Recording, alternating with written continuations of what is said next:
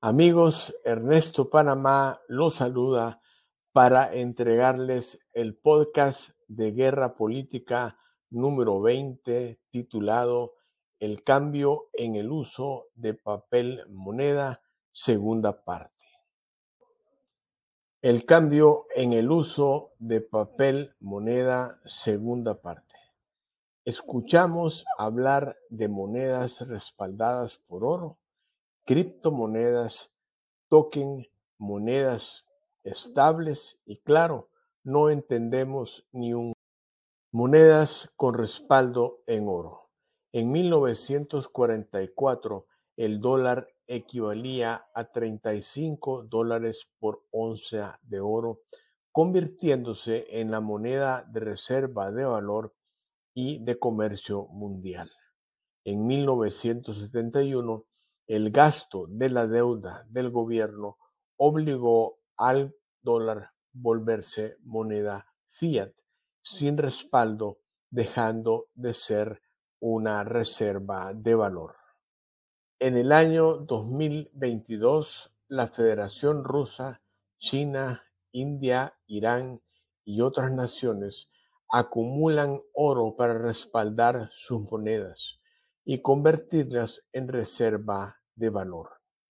Este accionar en 2023 logra sustituir al dólar en muchas transacciones comerciales internacionales, debido a que las otras monedas cuentan con el respaldo del dólar. Criptomonedas. Se trata de monedas digitales cuyo intercambio se realiza de forma virtual. Se les conoce también como criptodivisas o criptoactivos. Cumple con la función de intercambio de valor como una moneda fiat. Sin embargo, son digitales. Utiliza el método criptográfico, el que agiliza y asegura las transacciones financieras, controla y restringe la creación de nuevas unidades y su valor es verificado y aprobado por la certificación del origen de los fondos a través de las transferencias digitales de los activos en la cadena de bloques o blockchain. Las monedas digitales se consideran una alternativa descentralizada Descentralizada se refiere a que las criptomonedas no son controladas por el sistema bancario empresarial, como sucede con el papel moneda, cuya emisión, manejo, incluido el crédito, es controlada por entidades bancarias. Entre estas monedas, criptomonedas, se encuentra el Bitcoin. El sistema cripto de los bancos no posee el sistema bancario no posee control sobre las monedas cripto. Las monedas dólar, euro, libra pertenecen al sistema por los bancos. El sistema El sistema bancario no posee control sobre el Bitcoin. Las monedas dólar, euro, libra pertenecen al sistema creado por los bancos, quien controla el suministro incluso a gobiernos y personas. Bitcoin la primera criptomoneda creada en el 2009 admite pagos directos entre personas a través de una red y además permite gestionar la moneda. Un total de 21 millones de Bitcoin serán emitidos.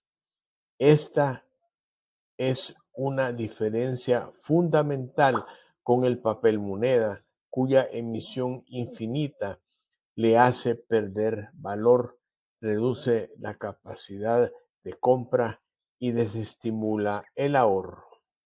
La SEC, Security and Exchange Commission, Comisión de Intercambio de Valores en español en Estados Unidos de Norteamérica, busca controlar las criptomonedas que no controla. A las criptomonedas distintas a Bitcoin pertenecen a empresas con fines de lucro, por lo tanto son diferentes. Lo único en común es el sistema de cadena de bloques en sus, en sus transacciones y están en vías de ser controladas por el sistema bancario mundial. Si bien mantendrán una agilidad mayor en cuanto a las transacciones bancarias, no conservarán la privacidad del Bitcoin. El presidente de la Comisión de Intercambio, Gary Gensler, ratifica la diferencia entre el BTC, Bitcoin y otras criptomonedas afirmando todas las criptomonedas son valores excepto el Bitcoin. En el mercado se diferencia al Bitcoin de otras maneras llamándolas altcoins, cuyo valor se verá afectado con las acciones de su emisor y de quienes especulan con ellas. Para quienes disponen de dinero para ahorrar, se aconseja hacer compras periódicas de Bitcoin de 10, 15, 20, 100 dólares, de lo que dispongas mensualmente. Así tu dinero rendirá frutos. Monedas estables o stablecoins. Estas son criptomonedas cuyo valor está ligado a una moneda fiat, como el dólar o el euro, productos o instrumentos financieros. Su volatilidad es baja agiliza transacciones y no puedes obtener utilidades con ellas, ya que al, ya que al bajar el dólar lo hará tu moneda estable, pues el valor del dólar está regulado por el mecanismo de las monedas fiat. Los bancos centrales emiten moneda, los ciudadanos aceptamos darle un valor. Por ejemplo, sabemos que 10 rupias equivalen a comprar un desayuno, que con 10 dólares te compras dos hamburguesas, etc. Pero, ¿sabías que los bancos centrales tienen dueños? ¿Sabes cómo operan?